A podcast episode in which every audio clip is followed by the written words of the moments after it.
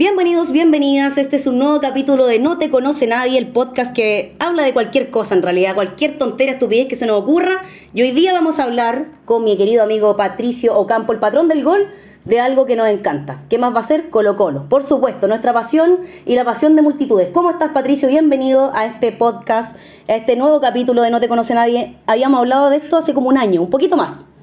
Exacto. Con un escenario exacto. distinto. Eh, en un escenario totalmente distinto. Gusto saludarte, Bianca, a ti y, y a todos tus auditores de tu podcast. Por fin estoy en un programa serio. Sí, por Es- favor. es lo que yo siempre digo, yo en, en- en los programas de Somos Chile estoy raptado por estos burdos personajes que es Quintana Chile y el ruso. Así que aquí estoy para hablar seriamente, para hablar de algo que nos gusta, como dices tú, que es nuestro Colo Colo, que hoy en día está en una situación totalmente distinta a lo que vivimos hace más de un año atrás, cuando nosotros nos conocimos Sí. gracias a este podcast eh, hablábamos de un momento muy, muy difícil de Colo Colo. Y mira cómo han ido cambiando las cosas, así que me imagino que de eso vamos a ir hablando durante este programa. Sí, del largo camino, ¿ah? porque, a ver, contextualizar. Nosotros estuvimos conversando cuando Colo Colo jugaba Copa Libertadores, imagínate, que ese mismo día jugó contra Peñarol y ganó. Cosas que pasan en la vida, las cosas random que pasan. Eh, bueno, un triunfo que nos hizo muy mal, por lo demás, que mantuvo a Gualberto Jara un tiempo más en la banca. Eh, pero estamos hablando de agosto del año pasado y ya estábamos hablando de crisis nosotros. Acuérdate que también tuvimos que conversar a propósito de esa crisis sobre la quiebra, estábamos poniendo en contexto más o menos eso, y aún así, en ese momento no teníamos idea que íbamos a terminar a punto de descender. O sea, imagínate, si hablábamos de crisis, eso era peor todavía. En ese momento, O sea, Patricio, ¿te no imaginabas no algo así? No sabíamos que íbamos, que íbamos a jugar la promoción, para ser No. más claro, porque uno decía, ya podemos que estemos en los últimos puestos, pero que nos salvemos, pero jugar la promoción, el partido por salvarnos, yo creo que ni tú, ni yo, ni ningún colocolino, ni siquiera el más pesimista pensaba aquello. Claro, terrible. Y ya estábamos hablando de crisis, ¿por qué? Porque Colo Colo venía dando jugo varios años, estábamos con la dirigencia pésima, que estábamos en esta, en esta guerra de egos, básicamente de los dos bandos, eh, que también ha cambiado el panorama en ese sentido. Eh, nuestros canteranos brillaban por su ausencia. Recordar que no teníamos tampoco ilusiones por mucho eh, por por ese lado. Pero bueno, en ese tiempo aún así jugábamos Copa Libertadores, bueno, dimos jugo, como siempre, en el último tiempo.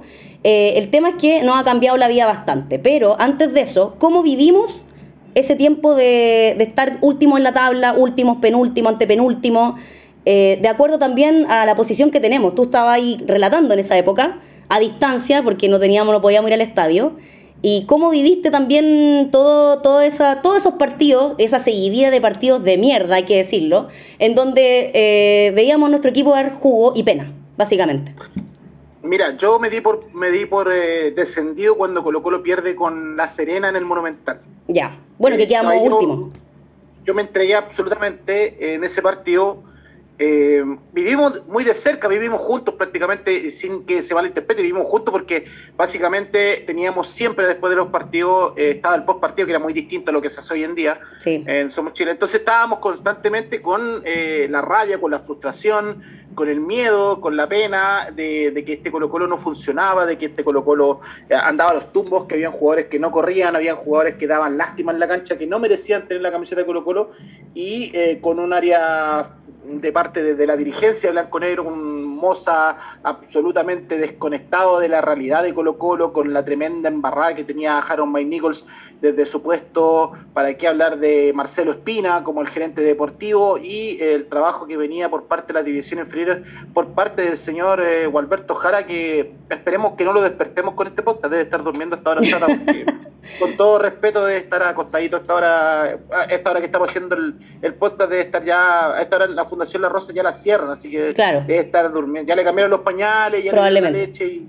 lo más probable es que esté acostado. Así que eh, lo, lo vivimos en una, lo viví bien eh, y, y tú lo sabes bien de una, de una desde una visión muy distinta a lo mejor la que la puede ver un comunicador, porque el comunicador normalmente trata de mantenerse al margen, de no ser tan hincha y Claro. eh, bueno, nosotros tenemos una ventaja de ser una radio partidista o un medio partidista, donde te puedes expresar eh, mucho, mucho más de lo que a lo mejor a cualquier comunicador se le permite.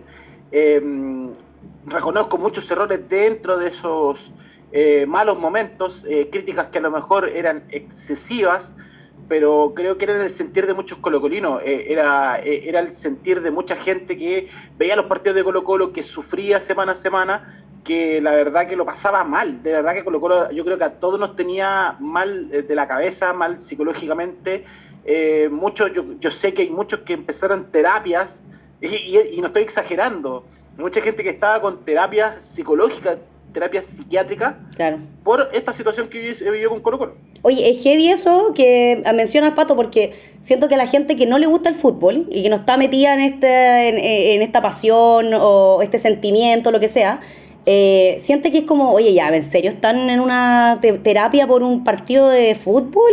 La gente que lo minimiza, digamos, que dice, oye, son 22 hueones detrás de la pelota, no es para tanto.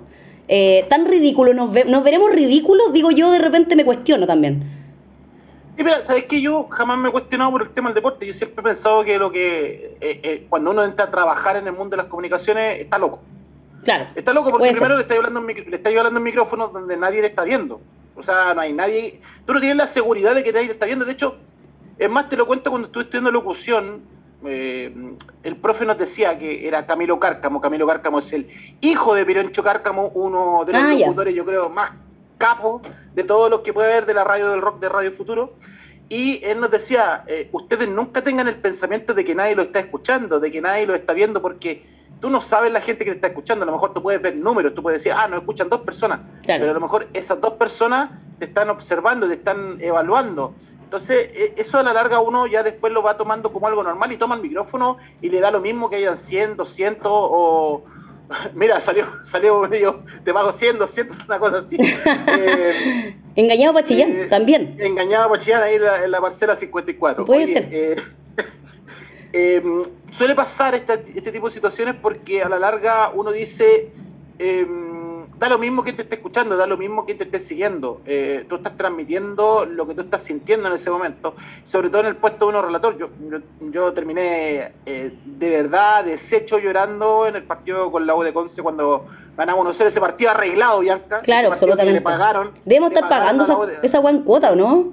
Exacto. Probablemente todavía ese partido que recordemos que un, un utilero de la U de Conce eh, hizo la denuncia y que hubieron amenazas de muerte y un montón de estupideces que se pueden crear en redes sociales por parte de, de los amigos de, los hinchas, no todos, porque yo tengo grandes amigos de la U, quiero decirlo acá. Sí, también. yo sé que tú también, tú también, pero mm, e, esa tanta invención de estupideces, eh, la verdad es que, claro, entonces eh, yo lo viví desde ese punto de vista, creo que en muchas oportunidades, no sé si exageré, pero sí eh, tuve muchos extra, exabruptos. Eh, de hecho, ustedes pueden ver los programas Somos Chile con mis mismos compañeros de, opinión, porque teníamos opiniones totalmente distintas.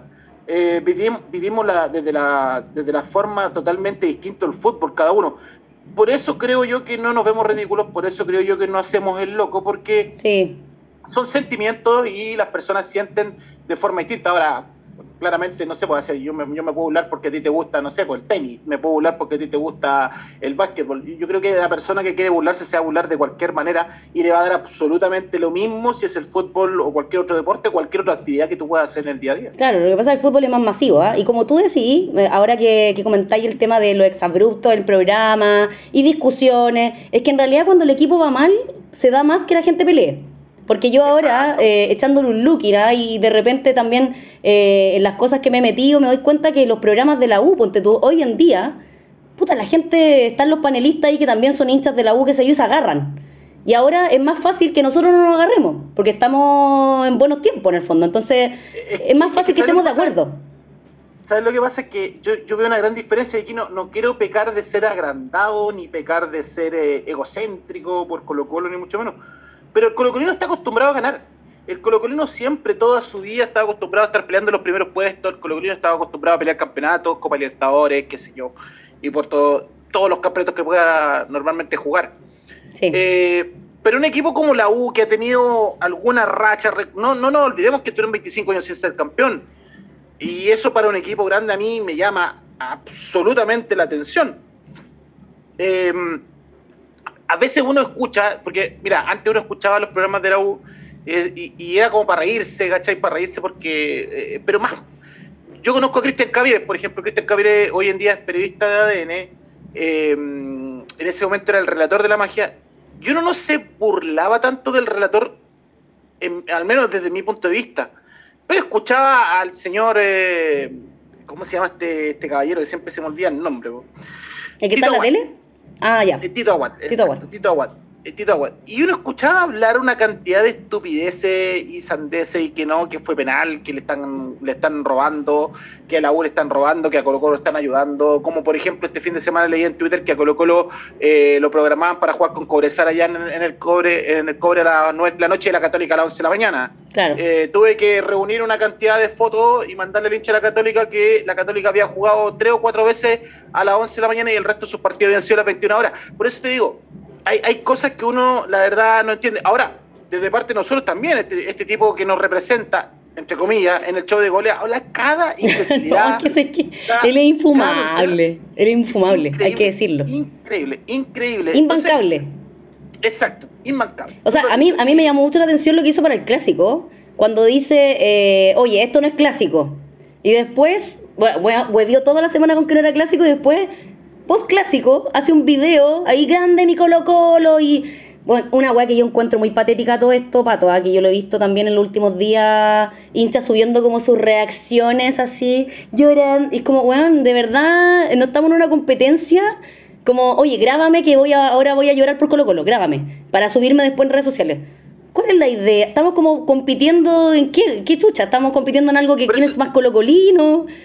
¿Qué? Yo creo que por eso te decía, yo creo que ahí cada uno tiene sus sentimientos, sus pasiones, sus cosas, pero siento que de repente hay gente que peca de egocentrismo, peca de ser el centro de la atracción y eh, este muchacho de, de, de, show de, goleo, un tipo que le encanta ser el centro de atracción, porque sabe que cualquier reacción que él tenga, la gente va a reaccionar en Twitter y le va a putear y le va a decir un montón de cosas, eh, pero la verdad... Eh, yo creo que lo más importante en este tipo de situaciones, eh, hoy en día yo ya he dado la pelea por perdida y de no pescar, ¿cachai? Yo veo que el tipo habla de tontera y la verdad me, me, me, me entretiene más eh, comentar sobre política, que está tan entretenido hoy en día. También, también, sí, es verdad. A, propósito, le, encontramos unos paraísos fiscales, bien para que sea... ¿A mí también?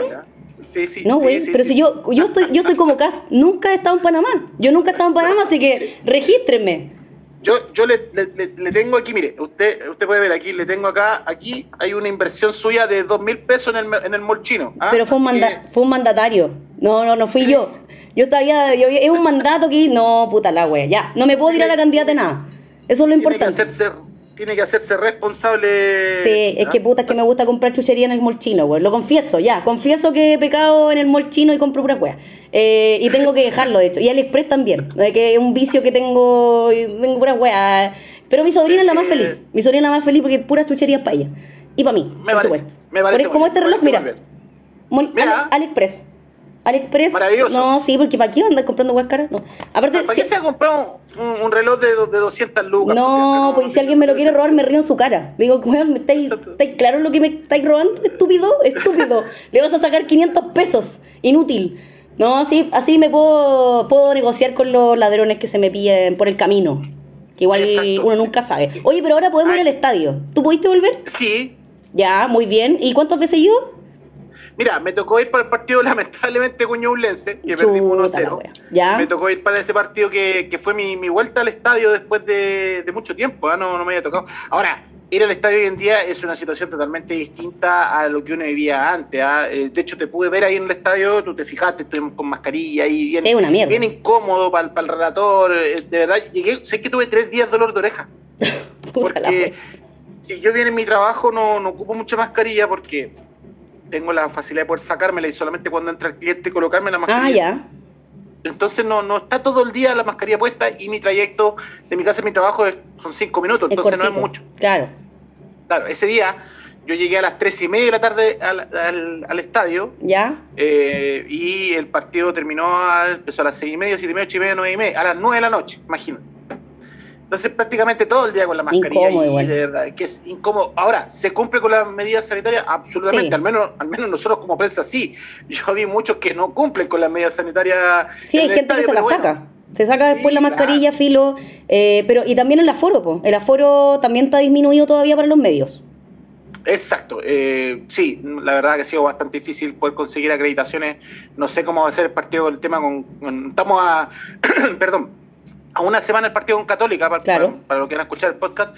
Eh, no sé cómo ser el tema ahí, pero la verdad que es distinto ir al estadio hoy en día. Pues antes eh, tú te abrazabas ahí eh, con tus amigos, los veía yo, hace mucha gente que no veía hace mucho tiempo, mucho tiempo, yo al último partido Colo Colo que había ido era el partido Colo Colo con Paradenense, por Copa Libertadores, cuando Colo Colo mm. ganó 1-0 con gol de Mouche. Fue marzo. Esa fue la última vez que vi, imagínate. Eh, fueron muchas sensaciones encontradas, más de, perder el partido, ¿cachai? Más allá de eso, ¿qué, es lo que puede pasar si nosotros con, Quintana en algún momento nos mamamos una, una campaña de Colo Colo que fue la segunda parte de Gustavo Benítez en Colo Colo, que de verdad era derrota tras de derrota, un equipo que no jugaba nada, hasta que lo agarra Tito Tapia y le da ese, esa nueva estrella a Colo Colo con, un cambio brusco ahí, en parte del trabajo de él. Pero es una, una, circunstancia distinta, em, si bien uno trata de que sea lo más parecido cuando tú ibas al estadio antes, eh, es difícil. Antes nosotros viajábamos todos los fines de semana, si había que ir a regiones, se iba a regiones y estábamos con Colo Colo ahora básicamente seguimos haciendo la gran mayoría de los partidos en casa. Esta semana Colo Colo juega con La Serena, juega a las 2 de la tarde. Sí, y el miércoles. La verdad que es imposible, imposible poder acompañar al equipo, porque uno también no, se dedica solamente a esto, no, no gana plata trabajando en esto, ¿qué más quisiera uno? Claro. ¿Cierto? Pero, pero lamentablemente no te da los tiempos, uno tiene que seguir trabajando en lo que le da para vivir y además hacerse el tiempo para, para ver a Colo Colo, para acompañarlo, qué sé yo. Sí, oye, y hablando ya de lo futbolístico, eh, ¿Cómo ves este cambio de Colo Colo? O sea, de lo que veíamos, la basofia básicamente que veíamos el año pasado, hasta el torneo pasado que terminó este año, ¿ah? no fue hace tanto, eh, eso fue en febrero y ya estamos en octubre. 17, ¿cierto?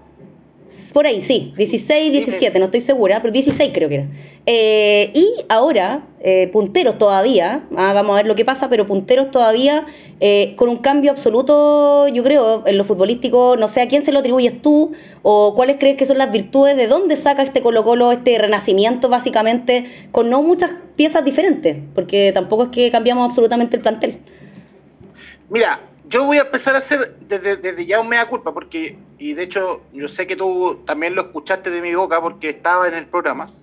Eh, yo en algún momento dije que Gustavo Quintero tenía que irse. Yo estuve ahí, sí señores, yo estuve ahí. Exacto. Lo firmo ante notario. Lo firmo ante notario.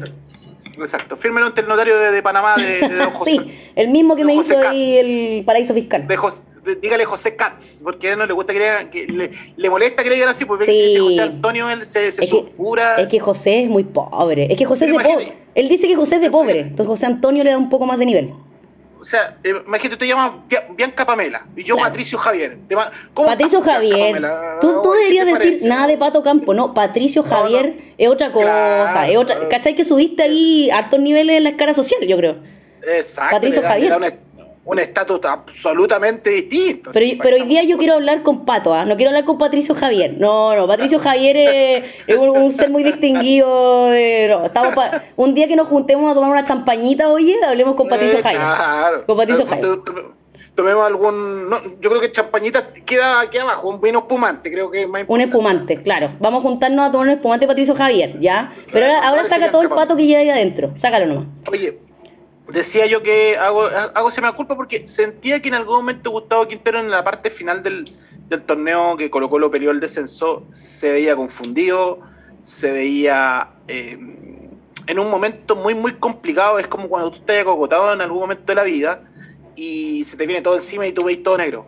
Eh, recordémoslo que fue expulsado en algunos partidos. Sí. Tuvo bastante. Tuvo su pato yañe, Por ahí hizo un pato yañe ¿Cómo olvidar esa imagen? Exacto. un Michael Jackson. fue como un Michael Jackson, básicamente, porque no fue como tan así. Fue como un pequeño. como Cuando Michael se agarraba sus cosas ahí, pero levemente, digamos, una mano arriba nomás. Fue una cosa así, su Michael Jackson. Después, eh, después de, eso también Bianquita eh, eh, tuvo, aparte de ese que se convirtió en meme, se convirtió en, sticker de WhatsApp. De todo. exacto.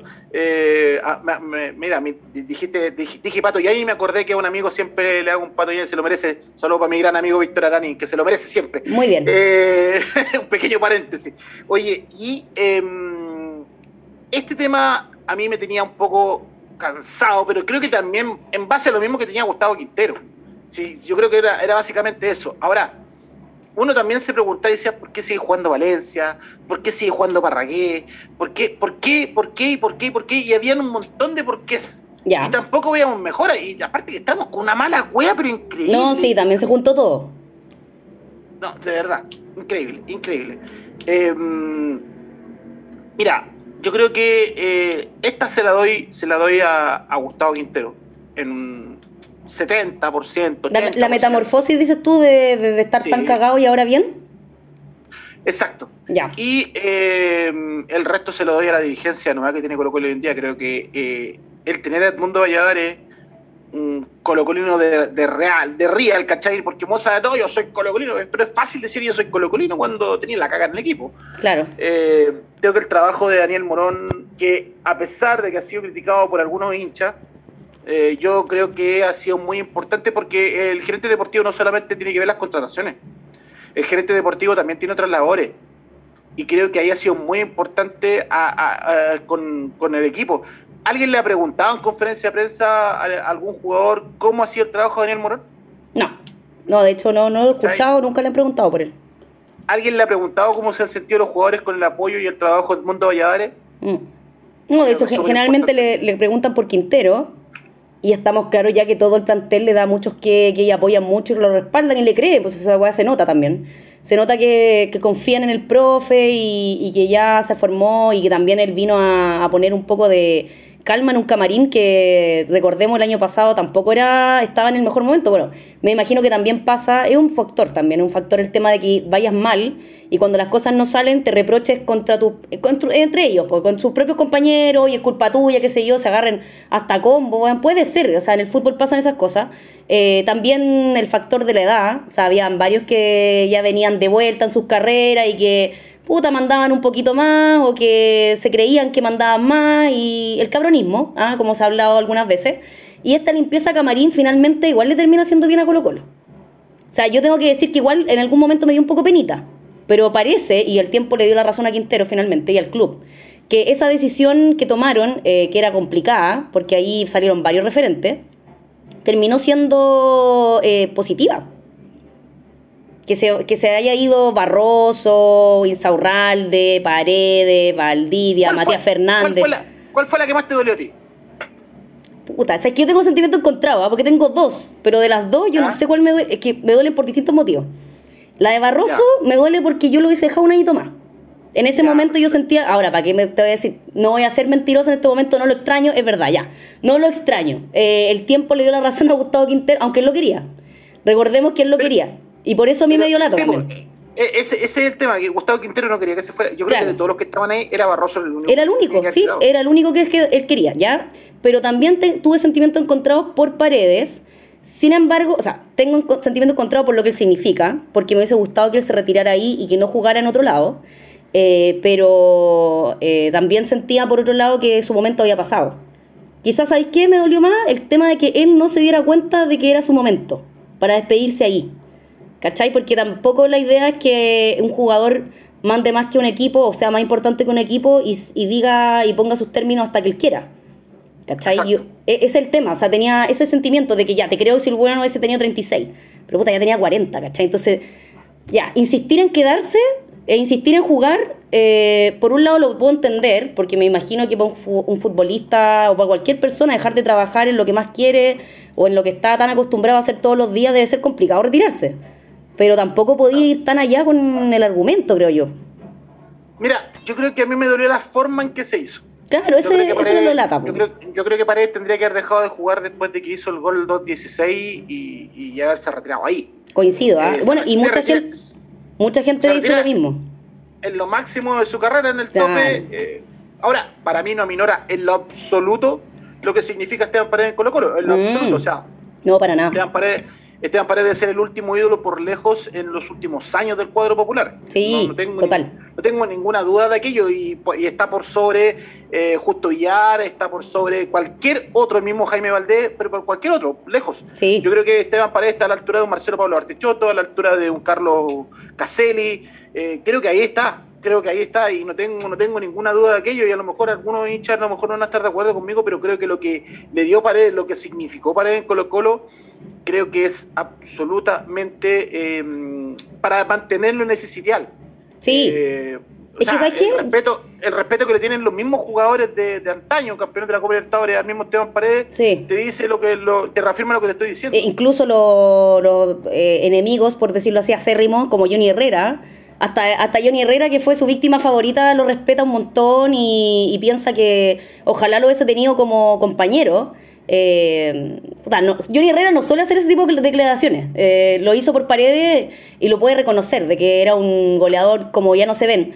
Eh, nada que hacer, pero ahí me pasó lo mismo. Yo creo que, eh, bueno, nadie sabía que después iba a venir el estallido social y la pandemia. Yo creo que a Paredes le cagó un poco el tema de que se quería retirar con público. Y como no se retira después del 2.16 porque se engolosinó, ¿ah? ¿para qué estamos con cosas? O sea, en un momento pensaba retirarse, pero después dijo, chuta, parece que todavía puedo jugar un año más. Y después ya no se pudo retirar eh, con público, no se pudo retirar con nadie en el fondo en el estadio porque después vino ese tiempo de que nadie podía ir. Eh, terminó pasando que finalmente alargó y estiró el chicle más de lo necesario. Y... La huella también pared. Sí, es que esa es la huella, como que después yo decía, pucha, ¿sabéis qué? Ay, me, me duele que termine así esto. Eh, mucha gente que crucificó a, a Moza y dijo, puta, ¿sabéis qué? nada que ver, mandarle un mensaje o llamarlo por teléfono para hacer la hueá, pero en el fondo es como, también me pasaba que yo decía, pero igual siento que Paredes como que se pasó un poquito de... ¿Por qué no se retira? Esa es la Ahora, mira, ahora Paredes tiene el, derecho a hacer la guay que quiera. Yo, sí, pues eso me... Disculpa la expresión, pero creo que Paredes puede hacer la guay que quiera. Si al final. Yo también pienso eso, sí. exacto. Esto es como un deseo de hincha. Exacto, exacto. Ahora, eh, me gustaría que sí, y, tengo entendido que hay parte de conversaciones para poder hacer una despedida como corresponde, ah, el estadio, hoy, hoy en día. Qué bueno. Ojo, sí, hay una cosa súper importante, Bianca. Eh, estamos nuevamente a la alza en el tema del COVID. Sí, eh, otra vez. Creo que, creo, creo que hoy día dijo el ministro que podían haber retroceso. Eso significaría que eh, los aforos en el estadio volverían a bajar. a lo mejor no va el partido con Católica, el partido con Católica, de hecho la venta comienza esta semana ya. Sí. no, no creo que haya problema con eso, pero sí podrían haber cambios y creo que ahí es súper importante que tengamos el cuidado, que manejemos nuevamente el tema de la pandemia, que nos pongamos la tercera dosis, aunque estemos hueá un par de días, qué sé yo, pero bueno, hay, hay, que afrontarlo eh, porque la idea es que, de aquí al final, al final de año, mira que sería lindo, con Colo Colo campeón de Copa Chile, eh, eventualmente con Colo Colo campeón del campeonato y clasificado a la Copa Libertadores con una despedida para Esteban Paredes. Sí, sería genial. Bueno, eso también faltó y era obvio que en ese momento tampoco se podía hacer. Eh, entonces, claro, la despedida fue triste, pero era lo que había en ese momento, no se podía hacer más. O sea, tampoco podíamos llenar el estadio cuando se despidió, no se podía organizar ni un partido. Así que espero que se haga. Y desde que, claro, se anunció ese, ese eh, desvinculación, yo estoy esperando esa, esa despedida. Que tiene que ir, porque para mí sí es el último ídolo. Y creo que los que no lo consideran con el tiempo se van a dar cuenta que a veces el tiempo, cuando ya no están las cosas, uno las añora y dice y las valora. Y ahí van a decir, puta, en realidad Paredes. En los mismos clásicos, yo ya lo extraño. Yo ya. Esa, esa de tener un clasiquero que uno ya sabe que la va, la va a convertir. Va a hacer algo en ese partido. Dejemos claro que está debajo del clasiquero Gonzalo Espinosa. Gonzalo no, obviamente. Ultramundial. No, no, no. Lo mejor que tiene el fútbol chileno por lejos. Sí, no. Después, viene, después viene Cachida Arias. Ese es Don Clasiquero. y el otro es Príncipe Clasiquero después viene Casanova y después viene Paredes. Sí, no, Paredes, sí, pero bueno, es lo que hay, digamos, no unos goles así, no, pero ¿sabes qué? Yo extraño, pero demasiado esa weá de ser tan cabrón, de decir cuántos goles iba a hacer el fin de semana y hacerlos. o, esas conferencias, ah. me encantaban. Hay una, hay una conferencia de prensa de Paredes que marca el tema y le preguntan eh, cuál es el gol que más recuerda a la U y él dice el que voy a hacer el domingo. Sí, eh, y eh, cuál va a ser el resultado, básicamente. No vamos a perder, no vamos a perder. Y Paredes hizo tres. Sí, inolvidable. No, y aparte, es el, aparte es el 2-16 en un clásico. No, sí. Así de, crack, y disminuido, y disminuido. Hizo el 2-16 en un clásico y disminuido. Eh, disminuido porque Paredes no estaba bien físicamente eh, y el tipo igual hizo un gol eh, que es la historia misma del fútbol chileno. Paredes creo que va a ser por muchos años el jugador con máximo, máximo anotador del fútbol chileno porque no creo que ningún juvenil, ni el Marcel, ni Marcelino Núñez, ni ningún otro que pueda salir de Colo Colo, un Luciano Arragada, un Joan Cruz, un Vicente Pizarro, estoy poniendo nombres nomás Eh, ¿Por qué? Porque a lo mejor van a llegar a los 100 goles en primera división y se los va a pescar el fútbol europeo y se los va a llevar. Sí, obvio. no, yo creo que esa, esa ahí quedó, ¿ah? Yo creo que él va a quedar como el goleador histórico y no creo que alguien lo pase, por lo que dices tú. O sea, es muy difícil que hoy día un jugador bueno, así, hasta los medianamente buenos se van. Imagínate uno, uno bueno, o sea, se lo van a llevar, se lo pescan a los 19 años y no vuelve más, o sea, vuelve a lo mejor a retirarse. es muy difícil. Así que vamos a tener paredes para rato ahí pero ahora que tú comentaste los canteranos, a propósito de eso, eh, ¿qué te parece esta nueva camada de Colo Colo? Porque cuando hablábamos el año pasado, teníamos a Proboste, a Morales en su peor versión, a Suazo en mitad de cancha, ahí cuando lo, odiábamos y lo hacíamos pebre en ese tiempo. Entonces, no teníamos ningún canterano que diéramos así como con futuro. Eh, de hecho, poco y nada se veía. Em, pero ahora cambió diametralmente el tema. Eh, aparecen ya estos canteranos que vienen de la mano de Mena en las inferiores y chuta, se ve un cambio radical, eh, de la mano de Quinteros también, que hay que decir que eh, ayuda, pero yo siento que también se le nota un poquito ya de lo que vienen, de cómo los criaron de alguna manera, por así decirlo, en las inferiores. Se nota que hay como una diferencia, una mentalidad al menos distinta. Sí, absolutamente. Este, estos muchachos vienen trabajando desde la sub 12, sub 13, que tengo entendido con, con Luis Mena. Los Julio Fierro, los Jordi Thompson, los Vicente Pizarro, los eh, Brian Soto, por, mencionar algunos, ¿no? Eh, creo que, es muy distinto. Eh, estos muchachos vienen con las ganas, vienen con un equipo a lo mejor en alza. y aquí es donde al menos yo reconozco mi primer error, porque yo pedía mucho a, los muchachos que jugaran en vez de los bodrios que teníamos en ese momento. Claro. Pero que entero decía, no, ellos tienen que ir con calma, ellos, no pueden tener toda la responsabilidad de salvar el equipo. en estos momentos sobre todo, que eran terribles muy difíciles, claro. Eh, para mí, Pablo Solari pasa a ser como un canterano de Colo Colo, para, aunque no lo sea. Yo, creo que para muchos es como que si Solari salió de, chiquitito con la camiseta de Colo Colo. Y así con, muchos de ellos, creo que eh, la impronta que han tenido estos muchachos eh, es totalmente distinta. Salen a jugar a la cancha y juegan de la misma manera que juegan, no sé, pues, hace dos, tres años cuando jugaban en la inferior. No olvidemos que la gran mayoría, la base de las selecciones chilenas más juveniles eh, eh, son, o sea, más, eh, ah, la, la, la, selección chilena jóvenes, perdón, son, es Colo Colo. hoy en día es Colo Colo. Eh, ahí están los Luciano Regalo, Julio Fierro, los Jordi Thompson. En la sub-15 hay como 10 jugadores de Colo Colo. Eh, ahora que tenemos podemos ver los partidos de la sub-21, de la sub-18, podemos ver eh, jugadores como Lucas Soto, tremendo proyecto en Colo Colo. De verdad que hay jugadores, creo que hay jugadores que pueden ir marcando tendencia en el tiempo. lo bueno que el mismo técnico de Colo Colo los va a ver y sabes que eso es algo que me gusta, me gustaría eh, recalcar, porque eh, nosotros con Quintana íbamos a ver mucho fútbol joven. Cuando el fútbol joven se, transmitía por el canal del fútbol, en entonces los sábados a las 10 de la mañana. Ya. No nos preguntes si cómo llegábamos a Quilín a las 10 de la mañana. Igual ¿En qué, sacrificado en, qué, condiciones? ¿En qué condiciones? Pasaban de ah, largo mejor, yo creo, ahora. Pues. no, vamos a responder esa pregunta porque no quiero comprometer paso, a Tiene que decir paso. Exacto. No voy a caer, no voy a caer en esa discusión valórica. Exacto, exacto. Eh, lo importante es que estábamos temprano ahí. Ya, muy bien. Eh, Sabes que era mucha la diferencia en ese tiempo, la sub-19 de Colo Colo era manejada por Héctor Tapia. Ya. Jamás vimos al técnico del primer equipo en, en Quilín.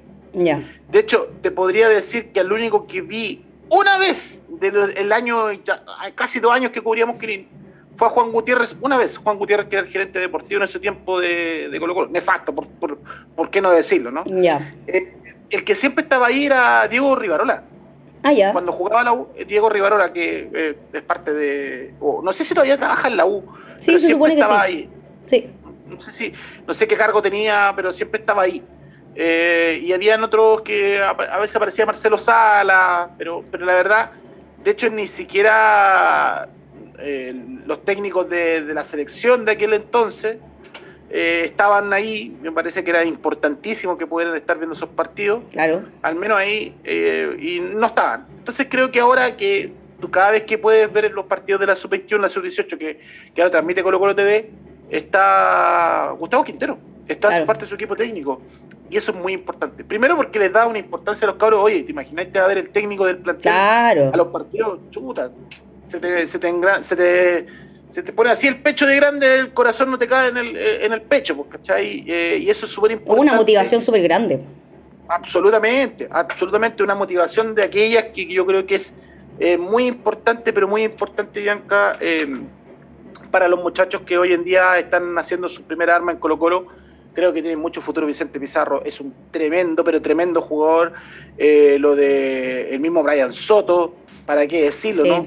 Luciano Arragada creo que no ha tenido a lo mejor la oportunidad que, que yo le hubiese dado, pero creo que va a ser un tremendo jugador. Iván Morales, eh, con todos sus ripios, eh, creo que el tipo es luchador, es corredor, tiene la pega de C9 eh, que, molesta, que desordena, creo que, creo que va, va, a marcar tendencia en algún momento. Lo crack que Joan Cruz, pero lo crack que Joan Cruz es un tremendo, tremendo jugador. Y con Gabriel Suazo tengo mis reparos, pero siento que poco a poco ha ido entendiendo cuál es su lugar en el equipo. Claro. Siento que cuando, yo siempre lo he dicho, ¿ah? para mí Suazo es un jugador limitado técnicamente, limitado, absolutamente limitado, un jugador que em, no, no entendía que él no podía hacer jugadas que puede ser un jugador talentoso como Joan Cruz, como Vicente Pizarro, con buena pegada. Claro. Y creo, que lo fue entendiendo. Y hoy en día podemos ver un Gabriel Soso absolutamente distinto. Sigue equivocándose en algunas, en algunas eh, ocasiones del partido, pasajes del partido, absolutamente. Absolutamente. Y, y algo que a lo mejor él tiene pero él entiende su lugar dentro de la cancha, entiende que eh, lo suyo es el sacrificio, lo suyo es el correr, lo suyo es ir al suelo, si tiene que tracar con la cabeza, tiene que tracar con la cabeza. E, esa es la pega de Gabriel Suazo. Esa es la pega del capitán de Colo Colo hoy en día. Si tú me puedes preguntar si estoy de acuerdo o no con que sea el capitán, esa creo que puede ser otra discusión. Pero creo, creo, Bianca, que lo de Gabriel Suazo ha ido en alza, ha ido en alza porque él entendió que no está para el pase eh, a tres dedos él no está para meter una pelota eh, en profundidad entre, entre líneas contra la defensa del equipo rival. Él no está para pasarse cuatro o cinco jugadores. Él está para cubrir su zona, que es el lateral izquierdo, para ayudar a sus compañeros que son Maxi Falcón y Milán Amor, y para colaborar con César Fuente y con Leonardo Gil. Ese es su pega. Su pega no tiene que ver más que eso, porque no es más que eso. Y difícilmente vaya a ser más que eso. O sea, en realidad cuando la cagó más eh, creo yo, bueno, aparte de la posición distinta en la que jugaba, era que se creía a lo mejor más bueno lo que era. Y bueno, muchos jugadores les pasa eso y terminan cagándola más, sobre todo. Eh, lo que tú decías es central. Y también yo quiero destacar de, de Suazo, me gusta mucho el tema de la mentalidad que ha tenido.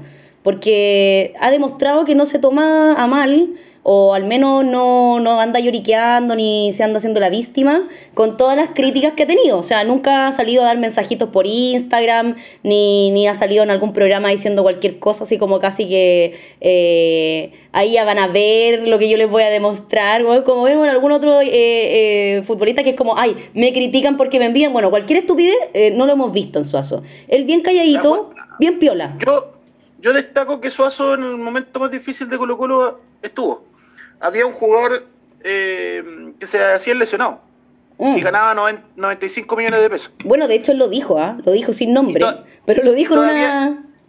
Y todavía no juega en Argentina. sí, todavía están esperando que debute. Oye, ¿qué va Sofía? ¿En qué se convirtió ese hombre? Porque ya es como el hombre invisible, güey. Donde va, no existe. Es un...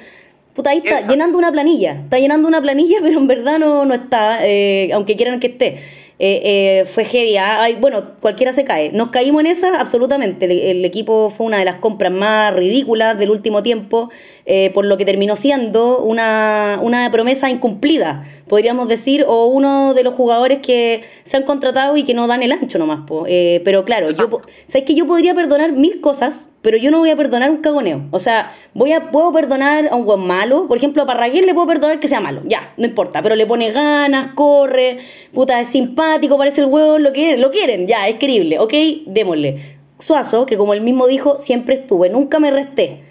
Eh, y yo creo que para todos nos sonó un poquito ahí, ah, mira, había gente que se restaba, ya sabemos quién es pero lo que no puedo soportar son los cagones. Ahí, ahí ya no, no, yo no transo con esa wea. Así que ahí, imperdonable lo de Nico Blandi. No... Es, como, mira, te pongo en el caso, eh, eh, no sé, un compadre que te jotea.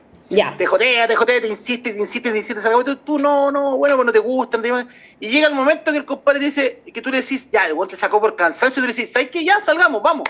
Y el te dice, puta, es que no puedo, tengo que estudiar. Lo ah, la mierda, claro. o sea, me, me, me, voy, me voy hasta cuántos meses para que saliera y después salir con este chiste. ¿cachai? Creo que eh, eh, es, un, es un ejemplo absolutamente eh, estúpido quizás, pero da, da, da, parecido a lo que estamos conversando. O sea, tener un jugador como Nicolás Blandi, que reclamó muchas veces que no tenía la posibilidad, que no se la estaban dando, y el tipo se hacía lesionado para no jugar. Y eso era porque estaba cagado entero, estaba absolutamente cagado en la situación en la que estaba Colo Colo, pero ahora claramente da a entender que el, tipo tiene problemas en la mente. Claro. Bueno, de hecho tenía esta cara, ¿te acordás que nosotros siempre hablábamos que tenía una cara así como de muerto? Ah, de asustado. Sí, como, bueno, sáquenme de aquí increíble, increíble, increíble. Habrá sido la bengala, yo no sé la verdad si hubo como un, antes y un después de la bengala, pero eh, no puede cagarte tanto la onda algo así, creo yo. O sea, un jugador campeón de la Copa Libertadores que era capitán de San Lorenzo, yo creo que... No puede. Eh, yo creo en Argentina habían... Mira, no estoy, y no estoy avalando lo que pasó con la Garra Blanca eh, en ese momento, pero en Argentina pasan cosas peores. Sí, demás. Y siguen jugando igual. Sí, no, sí, no creo. Mucha gente decía, no, la bengala, qué sé yo, y yo, yo pensaba, no, nada puede eh, cagarte tanto psicológicamente. Después sacaban el tema de, ¿te acordáis el, acuerdo que tuvieron los jugadores por mandarlo al seguro? Que él no estaba dentro porque no cumplía las condiciones. No, es que pasó eso también. Chuta, es que yo no lo puedo justificar ni por todo eso. O sea, no puedo, no puedo justificarlo. Eh, hay, hay, cosas, hay cosas que, que Colo Colo hizo mal con Blandi y yo creo que estamos absolutamente de acuerdo. O sea, primero no podéis mandar a un jugador que viene recién contratado al seguro de Santiago. Ahora, pagarle una cantidad de plata exorbitante es algo que a mí me llama mucho la atención de parte de cómo se hizo la negociación mm. y cómo negoció Marcelo Espina eh, con, él. Em, yo Marcelo Espina lo respeto mucho como, como jugador, como exjugador, como ídolo del Instituto, porque para mí Marcelo Espina sigue siendo ídolo. Eh, es lo mismo que Jaime Pizarro, yo Jaime Pizarro lo quiero mucho pero hay cosas que yo no transo con ellos como persona. Ya. Creo que hay cosas que, Jaime Pizarro que son conocidas por todos los colocolinos que se hicieron en su momento y, en el caso de, mm, de Marcelo Espina igual. Siendo gerente deportivo, creo que hay cosas que son muy criticables y muy cuestionables por parte de, de, ellos. Eh, y hay responsabilidad de ellos que no cumplieron. Marcelo Espina se fue de Colo Colo dejando una carta diciendo que eh, se iba del equipo y después, dos o tres semanas después, habló peste de blanco y negro, pero en el momento que tenía que salir a dar la cara, que tenía que dar una conferencia de prensa, estuvo escondido. Claro. Estuvo escondido, ¿cachai? Eh, es lo que yo decía en los programas. Yo sentía que si Marcelo Espina no estaba cómodo, no se sentía con las herramientas necesarias para poder sacar al equipo de la posición en la que estaba en su momento, él tenía que haber renunciado. Él tenía que haber seguido.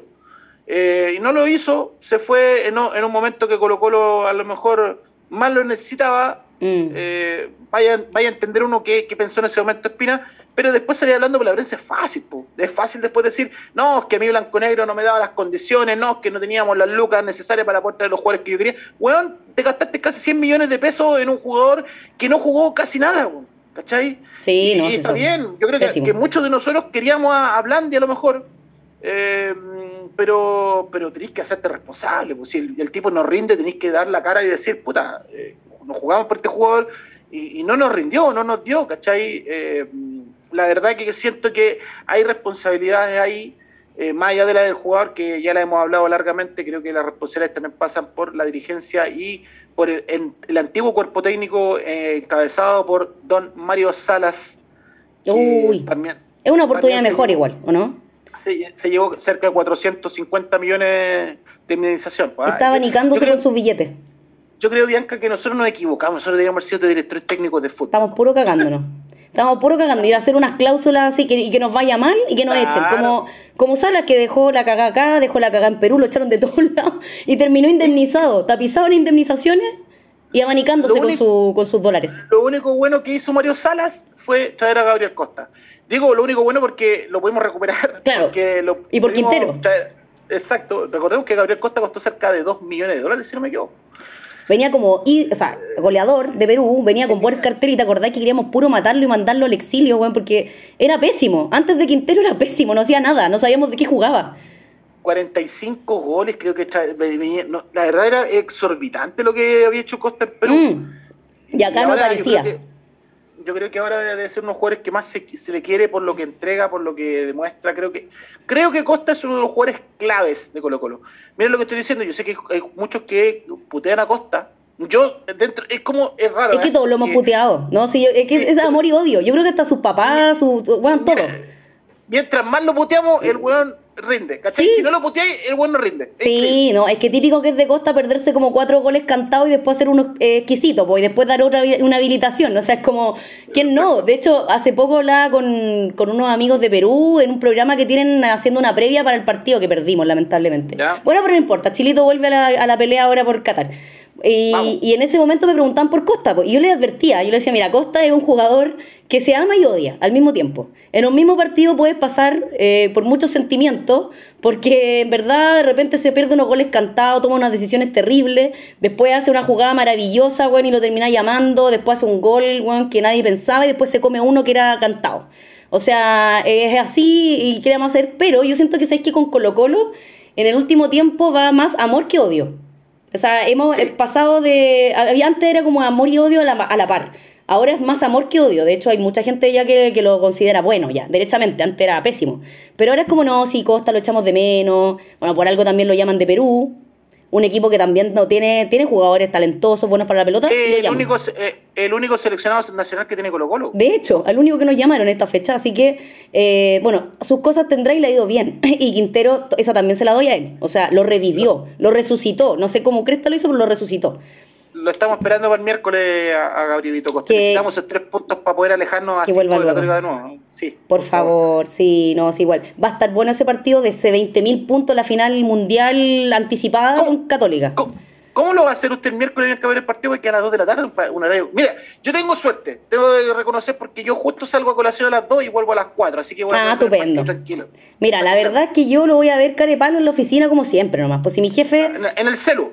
No, no, en el computador, yo soy, bueno, soy ah. raja. No, yo pongo la cuestión ahí, eh, eh, pongo Movistar Play, pongo Movistar Play. Y lo mejor de todo, cosas que me han pasado, eh, bueno, mi, jefe me tiene ultra fichada y le da lo mismo, se caga la risa, eh, con que yo cumpla estoy bien. Pero lo, lo, divertido. Eso, es clave, eso es clave. Y mientras tú cumplas con tu pega. Yo cumplo. Entonces no me huevea. lo, lo, más chistoso es que hace poco me pasó que estaba viendo un partido y de repente veo que alguien entra y, va a y era él, y tuvo que cambiar la página rápidamente, como la típica que, ah, viene alguien, cambio la página, pongo la weá, la pega, y él, era él, y se asoma y me dice, ¿cómo van? O sea, el weón me fue a preguntar, sin, sin, preguntarme, o sea, dio por hecho que yo estaba viendo el partido, así que, ¿para qué me voy a hacer la tonta el martes? Él, él tiene claro que yo voy a estar viendo el partido, y probablemente va a ir a mi oficina y me va a preguntar cómo van, así que no hay nada que ocultar, eso es lo importante. Me parece, me parece muy bien, y el, y el domingo esperemos eh, encontrarnos en el estadio porque Sí, ojalá. Un partido, un partido de aquello el domingo con Católica. Oye, Católica un rival que no ha sido fácil, no como la U, hay que decirlo. Hay ahí una diferencia de años, pero Católica no es un rival fácil para Colo Colo. Pero venimos con una sequía de empates con Católica, pues después de, bueno, después de la Supercopa eh, empatamos en San Carlos de Apoquindo a cero cuando Colo Colo estaba peleando el descenso y después volvió a empatar a cero en en unos clásicos muy fome, ¿eh? hay que decirlo. Está muy fome esos partidos. Yo creo que ahora ya debería estar mejor. Pues, o sea, dudo que salgan a empatar el partido o a no perderlo. Tienen que salir a ganar los dos. Y después de la tremenda cama que le hicieron al fútbol europeo de Poyet. oye, la, cama que le hicieron a Poyet fue de verdad que es más grande que la cama que tengo yo. Qué manera de cambiar ese equipo. Con Poyet y sin Poyet. O sea, de hecho, yo ahora lo extraño. Digo, Poyet y su hijo, vengan, vuelvan. Los queremos. Estábamos súper contentos con ellos aquí. Yo lo, yo lo extraño a Poyet. Es como es como tener al Hueito Valencia en la banca. Claro, ¿qué será, ¿qué será de ese hombre? Y su, y su, y su hijo cabeza de músculo. No sé si viste el partido de, de con, con, Audax el viernes, me parece que fue este partido. ¿Ya? Y Huevito Valencia le daba vuelta, mostraban al final ya del partido eh, que se tomaba la cara, no, no, no, ya, ¿qué crees hacer? Sáquenme de aquí. por favor, eh, traigan un técnico pronto porque ¿Dónde me yo no sé qué hacer. ¿Dónde me metí? Chuta. Pues, ¿sabes qué? Complicado. El tema de Poyet, yo creo que, puta, tiene pinte cama absolutamente porque impresionante cómo cambió el equipo. Eh, también estaba pica. O sea, hay varios jugadores que le tenían mala también, parece que al hijo. Así que están felices. hay, pues, que, hay que decir que bueno era muy pesado. No, sí era pesado, era pesado.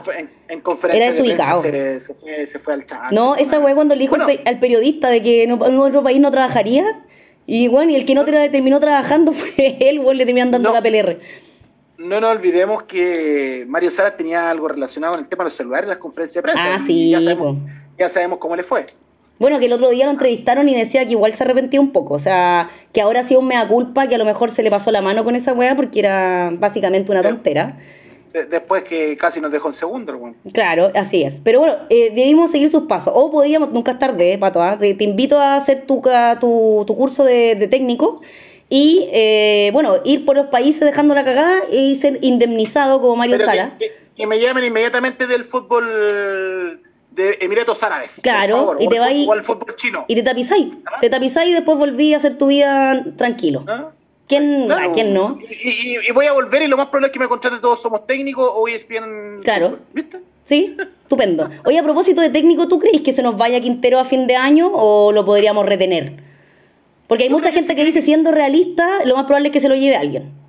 Yo creo que se, yo creo que se quiere quedar. Yo creo que él, tiene un proyecto en Colo Colo.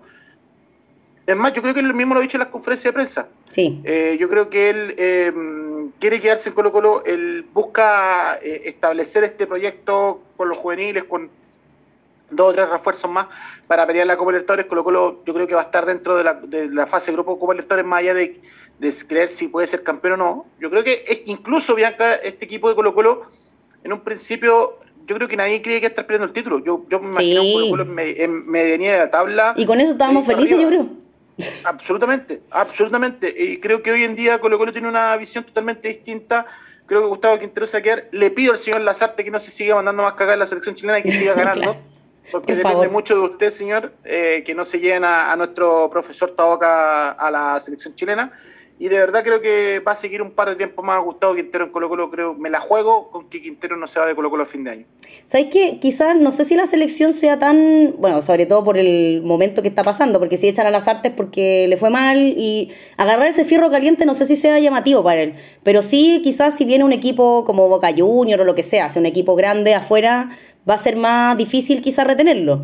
Ahora, estoy de acuerdo contigo en que él ha demostrado que tiene ganas de quedarse. Eh, ojalá lo siga manteniendo a pesar de tener ofertas eh, que pueden llegar siempre eh, y, que, lo amarren luego. ¿ah? Que lo amarren luego porque yo también quiero que al menos se quede un año más, pensando sobre todo en que hace tiempo no teníamos un técnico que nos diera confianza. un técnico que, que, te diera esperanza de, mira, ¿sabéis qué? Esto va a estar tranquilo, eh, una, dos años vamos a estar peleando cosas, es un hombre serio, no nos vino a vender humo, eh, no un buen chanta, y no es fácil encontrar tampoco eso. O sea, ya lo hemos visto en la vereda al lado, de hecho, que puta, también a Lau le pasó lo mismo con el venezolano que lo mandaron de vuelta cagando también. Entonces, al final, eh, agradezco que después de tanto, quizás como ser un equipo que tenía una puerta giratoria de técnicos, porque puta que hemos tenido técnicos en los últimos años, eh, que llegue alguien que te convenza para dejarlo un rato que sea, un par de años, para hacer algo, quizá, no sé, sobre todo con las inferiores, que como decías tú, está interesado en eso.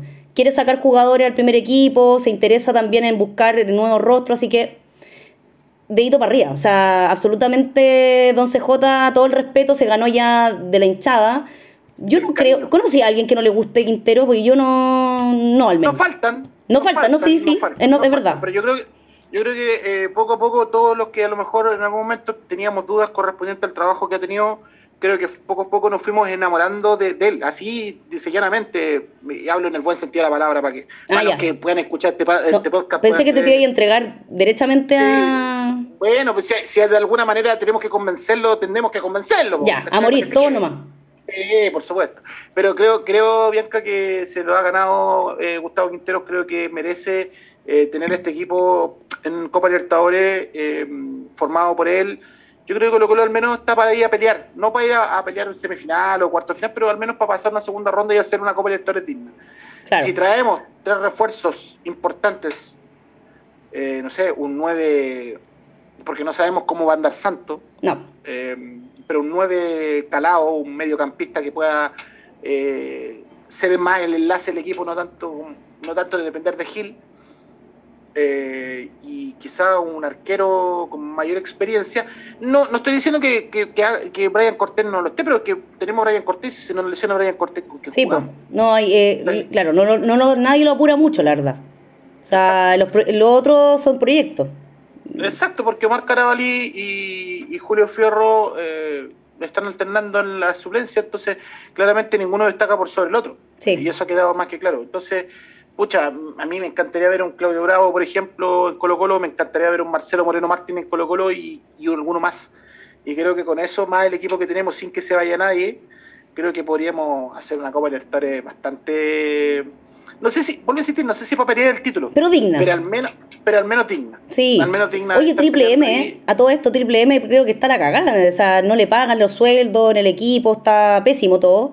Así que en una de esas se puede volver a activar esa posibilidad. Sí, exacto. Vamos a ver qué pasa de aquí a final de año cuando Colo Colo Colo Colo con el título de campeón en la mano puede, puede negociar muchas cosas. Sí, con Copa Libertadores sobre todo la entrada de Lucas va a ser muy importante. Claro. Eh, de entrar a la fase directa de, de fase de grupo. Mm. Eh, la entrada de auspiciadores o de alianzas con auspicios nuevos puede ser muy importante con un equipo que ya es campeón y que va a estar jugando Copa Libertadores, la entrada por los partidos de televisación, un montón de cosas que van a, pueden pasar y que pueden ayudar a subsanar esta caja chica que tiene Colo Colo que, que está bien ajustada y por no decirlo bien pelada, ¿cachai? Eh, creo que sería muy importante, muy importante primero ver a Colo Colo, ojalá campeón, y después ya empezar a, proyectar el equipo para la Copa Libertadores y para el torneo que viene. Sí, ojalá. Bueno, todos esperamos eso y es heavy el cambio, ¿ah? lo que partíamos hablando al principio. Como tú decías hace un rato, eh, esperábamos un Colo Colo, yo creo, de transición. Eh, un Colo Colo que este año ya, o sea, no había mucha plata, no trajeron muchos jugadores, era lo que había. Bueno, ok, hagamos lo que podamos, pero estábamos tan traumados después de haber vivido el tema del descenso que, puta, con una media, o oh, bueno, con aspirar a clasificar a Copa Sudamericana ya nos conformábamos, yo creo. Eh, el tema es que ya se nos abrió el apetito, entonces ahora ya queremos ser campeones. ¿Ilusionado con eso, Pato, o con mesura? Igual te quedas contento con un segundo lugar.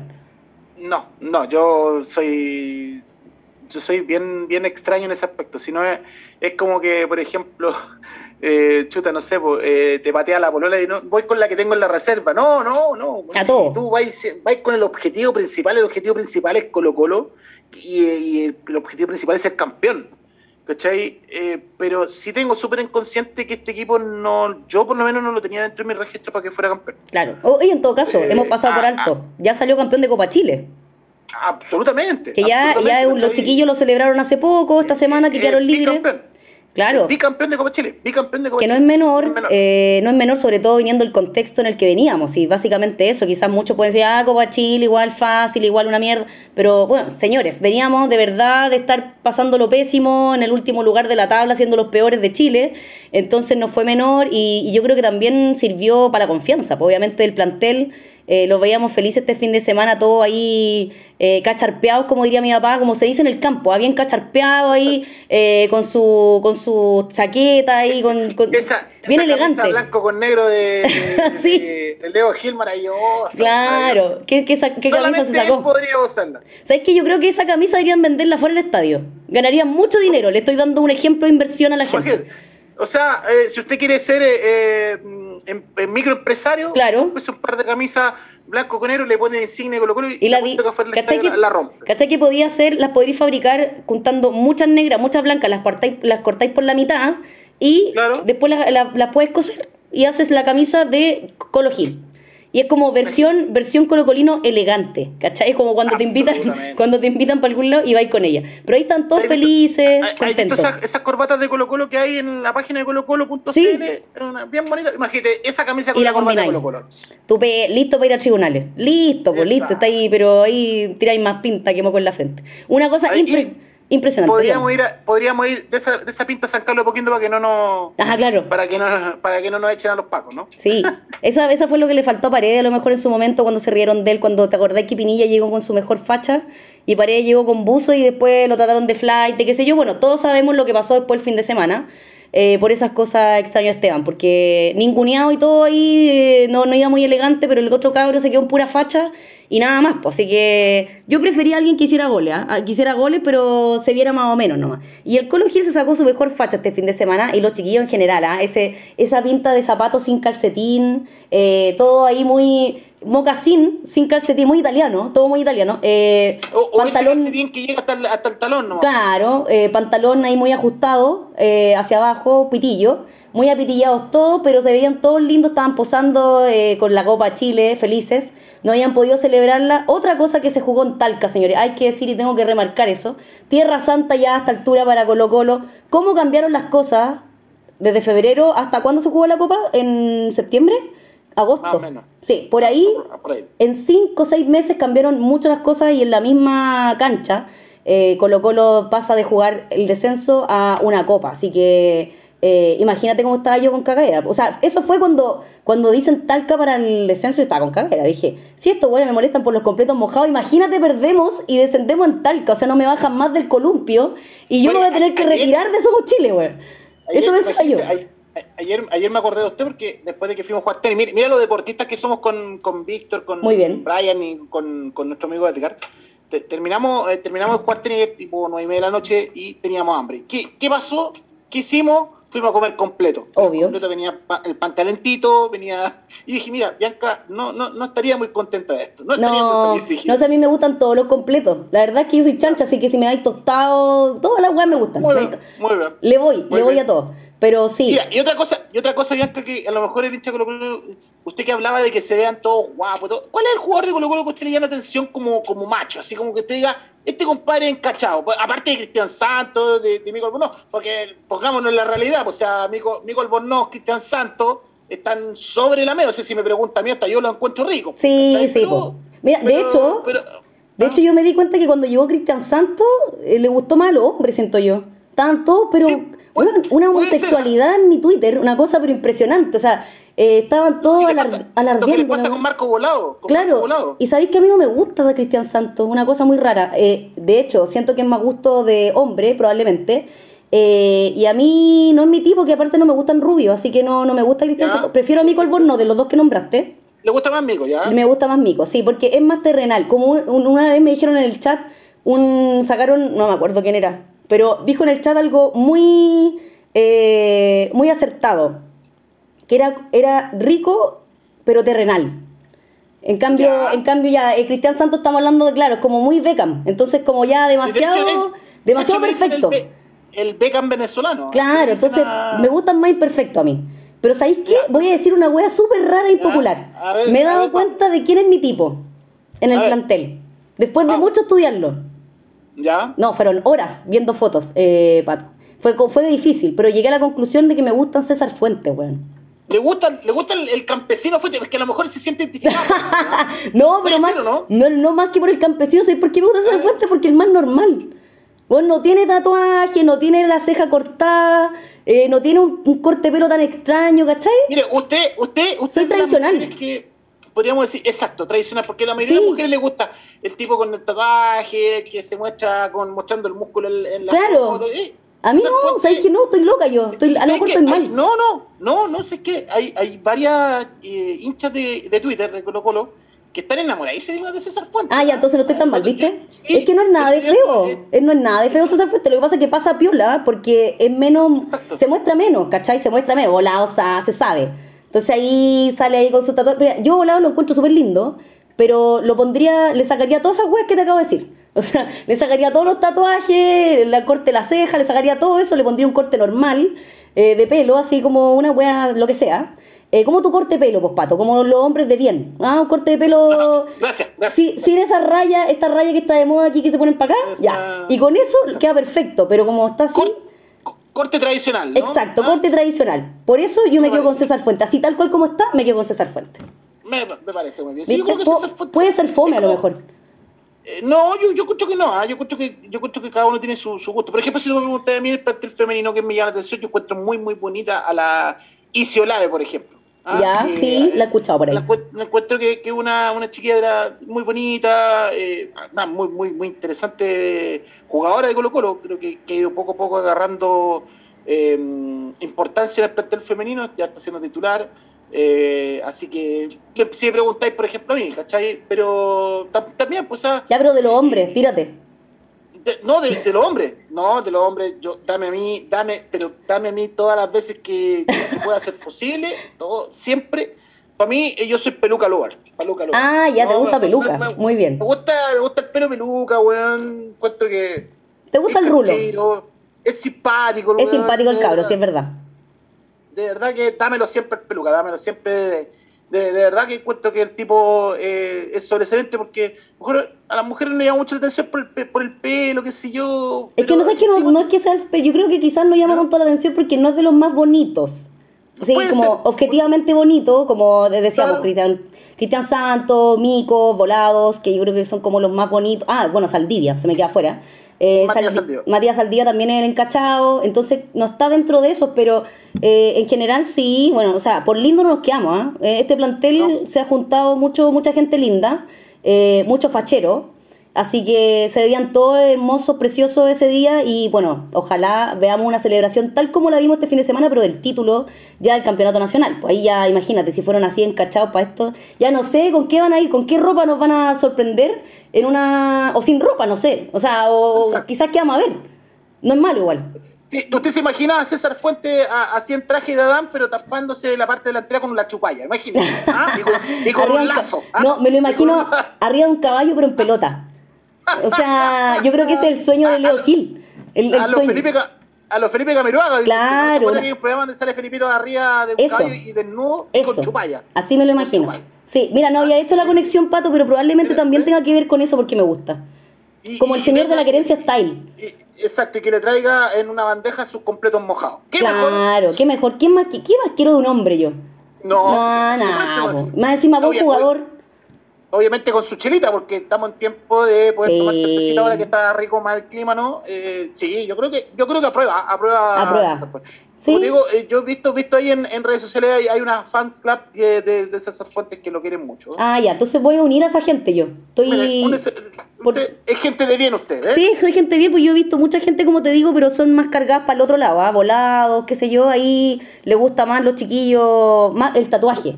Pero yo no, yo soy tradicional, yo soy una vieja culiada. ¿Para qué vamos a estar con cosas? Eh, a mí me gustan, soy como la vieja escuela, como los quería baleta todos. Todos los güeyes bien peinados, de eterno, los quiero ahí sin tatuaje, sin peinado, sin corte, sin, sin tintura en el pelo, bien ordenados los quiero. Así que no estoy de moda, pues bueno, nada que hacer, me equivoqué de época me voy, a, matar, uy, ahora en este momento, me voy a matar, uy, porque me acabo de cuenta, me acabo de dar cuenta que me equivoqué de época. Pucha pato, ya, llevamos más de una hora, así que no te voy a quitar más tiempo, Patricio. Creo que hemos podido, Patricio, ¿cuánto era tu segundo nombre? Patricio, Patricio Javier. Patricio Javier, perdóname por no decírtelo, porque hay que decir los dos nombres, porque si no eh, eh, estoy interfiriendo con tu identidad. Exacto. Patricio Javier, muchas gracias por acompañarme hoy día eh, a través de la tecnología que nos brinda estas posibilidades. Ya hablamos un poquito de lo que hemos vivido en esta, en esta época, ya de Colo Colo, primero por los tumbos, después más abajo, después en el menos cuatro estábamos ahí sufriendo, llorando, pero hemos podido revivir, resucitar de alguna manera, así que estamos viendo tiempos mejores. Arriba los corazones y próximamente capaz que seamos campeones. Ay, me salió verso sin mayor esfuerzo.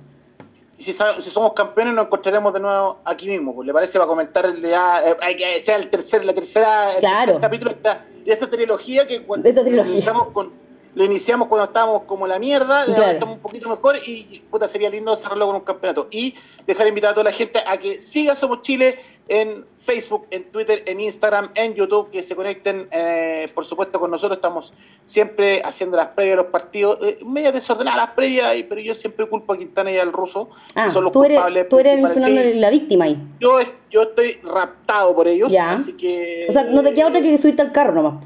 No, claro, tengo que sumarme, si no, imagínate cómo, cómo me mirarían. Y, eh, por supuesto, ahí en el post partido, donde estás tú de repente conduciendo, está Rodrigo, Danilo, los chiquillos ahí, que siempre están, por supuesto, después de cada partido, eh, para seguir acompañando a Colo Colo, por supuesto, seguir eh, esta, este cariño inmenso que tenemos por el, por el club de nuestros amores, que siempre está ahí. es lo más importante. Yo siempre he dicho que había un meme que yo compartí en mi estado de WhatsApp que decía de esta forma, Bianca, y, y, esto es más que nada, no quiero, ser, no quiero sonar machista, porque el meme era machista, creo yo, pero dice, según el estudio, los hombres lloran cuatro veces más por fútbol que por amor. Ah, sí. Y la verdad que apruebo aquí. No, y, me, y ¿sabes qué? Me siento identificada y no soy hombre, ¿ah? Yo también he llorado, he llorado más por fútbol que por amor, señores, tengo que reconocerlo.